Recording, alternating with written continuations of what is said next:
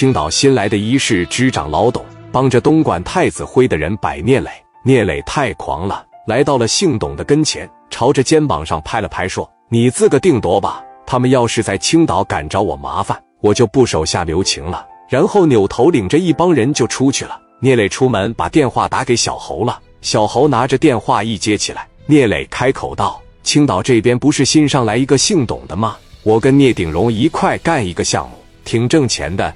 他胳膊肘往外拐，非得把这个标转给这些广东人，而且三番五次的对我进行骚扰。刚才把我找到这个凯迪亚会所约谈来了，意思就是该我聂磊让步。你也知道我的性格，这种事。”我指定是干不了，你给他打个电话，好好给他介绍介绍我是个什么人。他刚来，可能不太了解我。小侯当时就给姓董的打了个电话。侯少开口道：“你是青岛那边新上来的董事长是吧？”姓董的说道：“这怎么说话？他妈一个比一个冲呢！不知道叫一声董事长吗？”侯少说：“我见着我爹，我都不叫侯省长，我他妈叫你什么董事长呢？”姓董的一听，卧槽，官二代，态度立马就变好了。你好，你好，侯少爷，你瞅我岁数大了，没听出来？侯少开口道：“聂磊是我非常好的一个朋友，最近他才做了一个非常好的项目，我希望你能多多的支持他，不能在暗地里边光给使绊。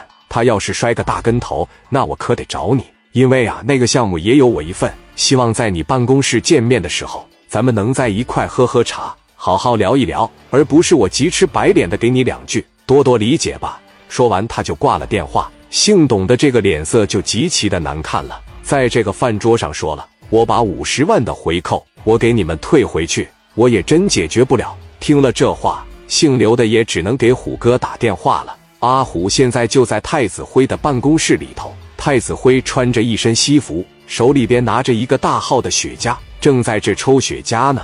这边阿虎知道情况之后。先是骂了两句，吹一通牛逼，然后说要找聂磊去。之后他就把这情况跟太子辉说了：“辉哥，咱们青岛那边可能要黄，本地有个叫聂磊的给我们收拾的不轻，我打算亲自上青岛去一趟。”辉哥闻言抽着雪茄，摆摆手：“去吧，拿回本该属于我们的东西。”说完了以后，把这个大雪茄往这一放。另一头，阿虎把电话打给磊哥，磊哥都不知道咋回事，在这个假日酒店里边。就突然接到了一个电话，啪的一接，我是广东的阿虎，你是聂磊吧？一听广东那边的，磊哥自然知道太子集团的，太子集团的事吧？听说过我们就好。我听说你在青岛好不嚣张的吧？敢不敢碰一下了？我现在马上带着我们东莞的兄弟上青岛去，敢不敢出来碰一下？我让你见识一下什么叫真正的社会了。小屁孩子打我们一个项目经理算什么本事了？敢不敢跟我办一下？